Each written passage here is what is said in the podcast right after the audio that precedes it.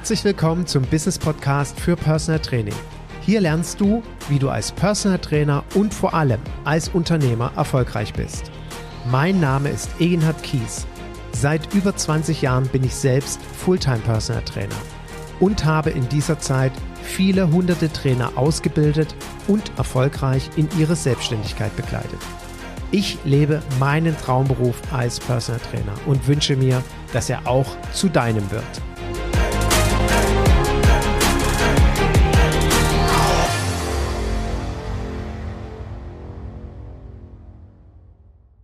Herzlich willkommen zu einer neuen Folge meines Business Podcasts und ich freue mich heute wieder über einen Gast, den ich habe. Sie wird langsam zum Dauerbrenner in meiner Podcast-Historie.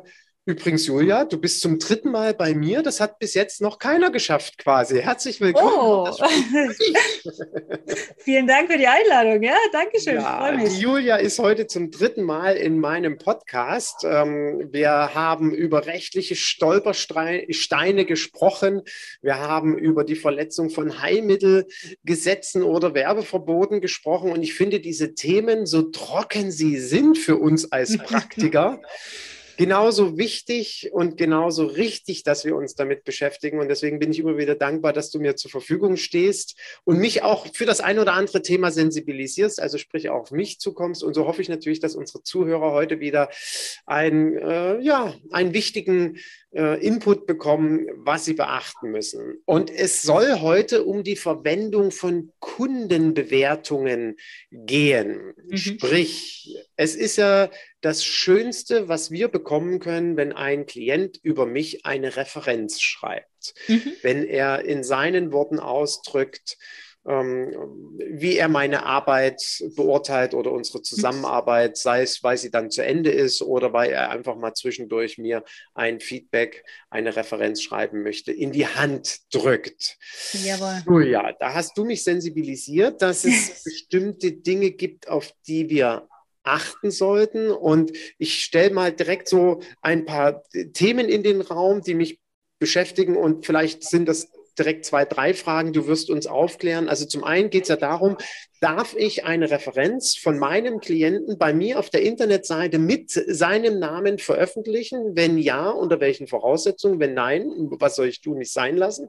Und wenn es Bewertungen gibt meiner Tätigkeit, also ich freue mich ja, wenn ähm, vielleicht ein, einer meiner Klienten bei Google eine Rezension äh, oder ich glaube, da kann man so Sterne geben, einsetzt, beziehungsweise wenn einer meiner Coaches, der vielleicht in meinem Mentorship-Programm dabei war, mir bei Google oder bei Facebook eine Rezension schreibt. Kannst du uns Jawohl. kurz aufklären, gibt es da Unterschiede? Ähm, und wenn ja, was müssen wir beachten? Mhm also der Weg zu der Rezension ist oftmals das, was äh, die Gerichte beschäftigt. Man kennt das ja. Also man, man weiß jeder, dass man, dass Google-Bewertungen ähm, Gold sind, weil das nun mal das ist, was, wenn man ähm, nach einer Dienstleistung oder einem Dienstleister gegoogelt hat, wenn man sich einen Personal Trainer, Personal Trainerin sucht, was man dann halt einfach liest. Was haben andere für Erfahrungen mit demjenigen gemacht und kann der mir auch helfen?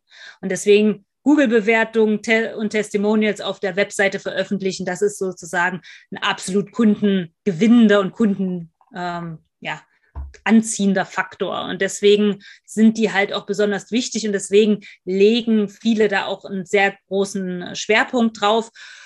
Aber man muss halt auch bestimmte Beding äh, Sachen dabei beachten, so wie du es schon angesprochen hast. Wenn mir der Kunde eine Bewertung schreibt und sagt, hier, Eginhard, das wollte ich dir schon immer mal sagen. Und derjenige hat auch wirklich was Wahres geschrieben, ja, und hat ja nicht sozusagen nur einen Gefallen tun wollen, sondern er hat wirklich ähm, eine Kundenmeinung abgegeben, dir eine Dankesbotschaft geschrieben und äh, gesagt, hier, du darfst sie auch veröffentlichen. Natürlich nur mit Namen und Bild, wenn er dem auch zugestimmt hat, äh, mit seinem vollen Namen. Danach musste fragen, darf ich auch ein Bild von dir mit abbilden? Danach sollte man auch immer fragen. Mhm. Ähm, und dann natürlich gucken, stimmt das auch so, was der da geschrieben hat? Ist er wirklich äh, damit mit der Methode beispielsweise behandelt worden oder ähnliches? Mhm. Und, und jetzt wird es interessant, ähm, der Kunde bzw. der Kundin darf für die Bewertung nicht bezahlt oder anderweitig entlohnt worden sein. Also hinter dieser Bewertung darf kein wirtschaftliches Interesse stehen. Da sagt ja jeder erstmal, ja, ist mir ja klar, dass ich bekaufe keine Bewertung. Das ist ja verstößt gegen meine Werte. Mhm. Aber ähm, man verstößt schon gegen ein Gesetz, wenn man äh, mit dieser Bewertung, beispielsweise der Anfrage einer Bewertung bei Google oder ähnliches, ein Geschenk oder ein Gewinnspiel verknüpft. Also falsch wäre zu sagen, schreib uns innerhalb der nächsten sieben Tage eine Google-Bewertung und du nimmst an unserem Gewinnspiel teil, unabhängig davon, was du, wie du uns bewertest. Und du hast die Chance auf tolle Preise. Aha. Das geht nämlich schon wieder nicht. Da haben die Gerichte mehrfach entschieden, dass das Erfragen von so einer Bewertung in Zusammenhang mit einem Gewinnspiel unlauterer Wettbewerb ist, weil die Verknüpfung ver verstößt sogar gegen ein ganz klassisches Gesetz, gegen Paragraph 5, äh, Gesetz gegen unlauteren Wettbewerb, kurz UWG, weil, und das so sagen es die Gesetze, die Bewertung die anderen beeinflussen, bei dir die Dienstleistung zu buchen, die vielleicht ohne dieses erkaufte, in Anführungsstrichen, Testimonial vielleicht gar nicht bei dir gebucht hätten. Also es geht die Objektivität verloren und das will man halt in einem fairen Wettbewerb, einem freien Wettbewerb beschützen. Siehst du, und ich wollte heute gerade am Ende meines Podcasts sagen, so, und die ersten zehn, die mir jetzt eine Bewertung schreiben aufgrund dieser tollen Podcast-Folge, die kriegen von mir XY geschenkt. Das darf ich nicht machen. Ja. Was würde dann nämlich passieren? Wenn du sowas machst, würde man sagen können, der Eginhard agiert unlauter ja. und kann auf Schadensersatz und Herausgabe des damit gemachten Gewinns verklagt werden. Und schlimmer noch, du kannst zur Löschung deiner ganzen Bewertungen verpflichtet werden, auch oh. derjenigen Bewertungen, die du vor dem Gewin also vor diesem Gewinnspiel, vor dieser Podcast-Folge schon hattest. Weil damit nämlich nicht klar ist, wie viel hast du denn schon äh, bekommen durch halt solche unlauteren ähm, Geschäftsgebaren.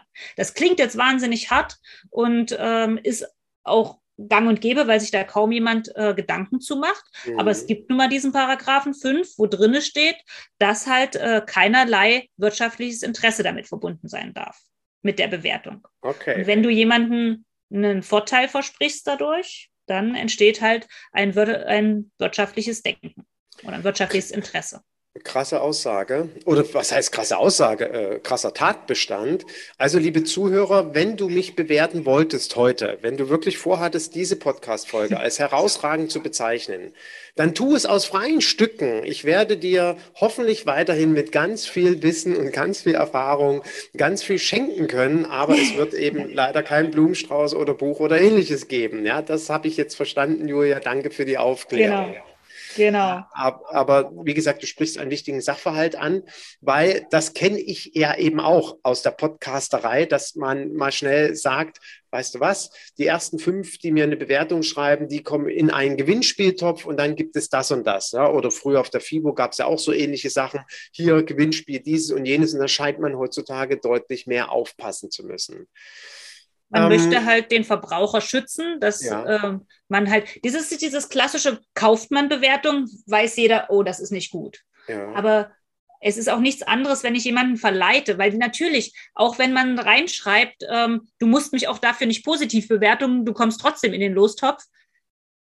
Die Gerichte haben halt entschieden, und ich glaube, das ist auch nicht wegzudiskutieren, dass wenn man jemand eine Bewertung schreibt, weil man an einem Gewinnspiel teilnehmen möchte und dann äh, natürlich auch gewinnen möchte, dass man dann eher geneigt ist, positivere Sachen zu schreiben als bei einer rein objektiven Bewertung. Okay. Also ganz, ganz lieben Dank für diese Aufklärung. Gibt es denn irgendetwas zu beachten im Sinne von, wenn, ein, ähm, wenn eine Bewertung geschrieben wird, jetzt beispielsweise bei Google oder bei Facebook oder ähm, vielleicht gibt es ja auch Internetseiten von Trainern, wo man es selber so bewertet. Also Personal Fitness fällt mir gerade ein. Eine Vermittlungsplattform in Deutschland. Äh, an der Stelle lieben Dank für Cyrus und Frank Lemmermann, dass sie seit über 20 Jahren echt einen herausragenden Job dafür machen.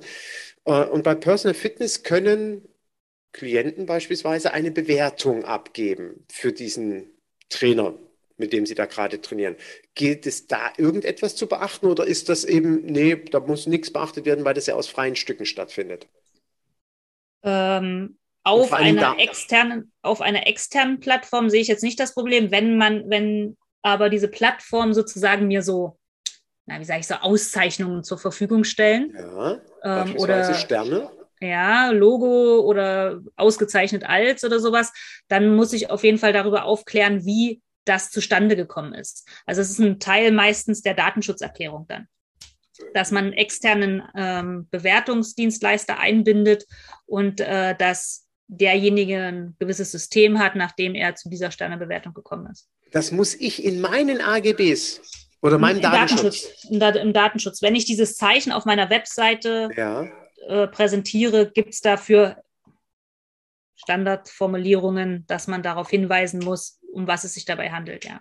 Und nochmal, das muss ich in meine, auf meiner Homepage in meinen Datenschutzvereinbarungen in einsetzen. Ja, in okay, deinen Datenschutz. Ja, ist, nicht bei, ist nicht bei allen Anbietern so, aber bei vielen, ja.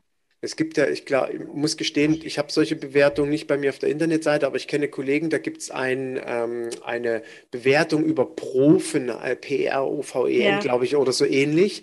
Äh, wenn ich so etwas einbinde oder beispielsweise von Personal Fitness, ich bin Gold-Member bei Personal Fitness oder ich habe eine, ein, ein besonderes ähm, Logo oder Zertifikat bekommen, dann muss ich in meinen Datenschutzerklärungen beschreiben, wie es dazu kommt ja, also je nach Anbieter ist dann das unterschiedlich, aber ja.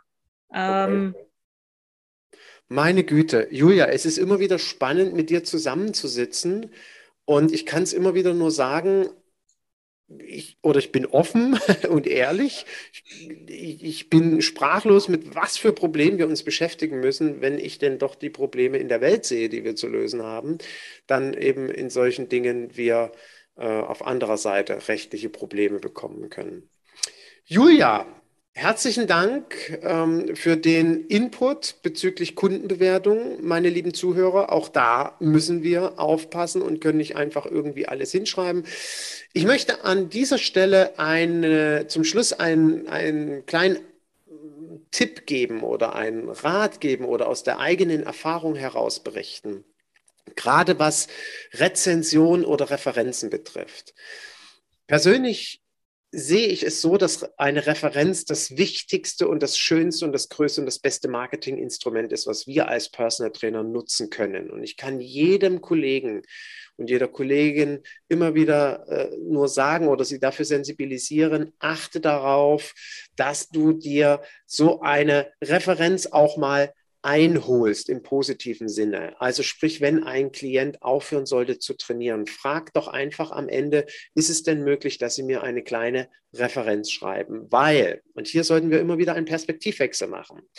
Wenn ich mir vorstelle, ein potenzieller Interessent kommt auf meine Internetseite, ich gehe auf eine Internetseite von einem Personal Trainer oder wenn ich eine Massage buchen will oder mir einen Friseur suche. Das erste nach dem Menüpunkt, nach dem ich suche, ist Referenzen oder Kundenfeedback. Wenn es so einen Menüpunkt gibt, klicke ich dort rein. Das ist für mich die wichtigste Information. Und das, was ich dort lese, ist für meine Kaufentscheidung wahrscheinlich die wichtigste Grundlage. Deswegen kümmere dich darum, achte darauf, dass du an Referenzen kommst.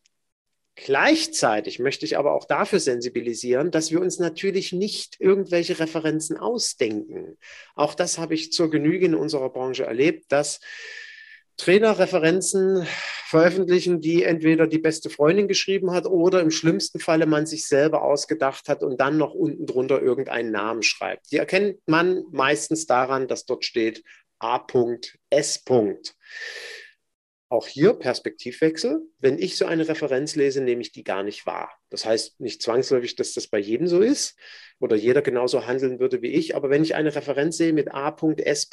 dann hat das für mich immer so ein bisschen das Geschmäckle. Deswegen möchte ich den Rat geben, wenn du eine Referenz bekommst, frage deinen Klienten, so wie die Julia das gesagt hat, darf ich ihren vollständigen Namen veröffentlichen? Das ist für mich Bedingungen. Das heißt, bei jeder Referenz, die auf meiner Internetseite ist, steht immer der komplette Name, also nicht A. Müller, weil A. Müller wird es in jeder Stadt wahrscheinlich genügend geben, sondern eben der komplette Name. Das hat für mich die höchste Seriosität, das hat für mich die höchste Glaubwürdigkeit und ist dementsprechend, denke ich, für jeden Besucher unserer Internetseite dann auch das stärkste Instrument und was die Kaufentscheidung betrifft, ein starkes Verkaufsargument. Das zum Schluss an der Stelle noch. Entschuldige für den Monolog, Julia. Ich wollte dich nicht ausbremsen. Herzlichen Dank für deine Zeit. Und wahrscheinlich werden wir uns auch jetzt nicht das letzte Mal gehört und gesehen haben. Ich freue mich auf jeden Fall auf unser nächstes Gespräch und dir wünsche ich viel Erfolg bei deinem Erfolgskonzept Personal Training und wenn es dir gefallen hat, dann ja, du darfst mich bewerten. Das ist der Beifall für jeden Podcaster. Und ansonsten freue ich mich, wenn du dich das nächste Mal wieder mit dazu schaltest. Lieben Dank, Julia, und bis bald. Danke. Tschüss. Tschüss.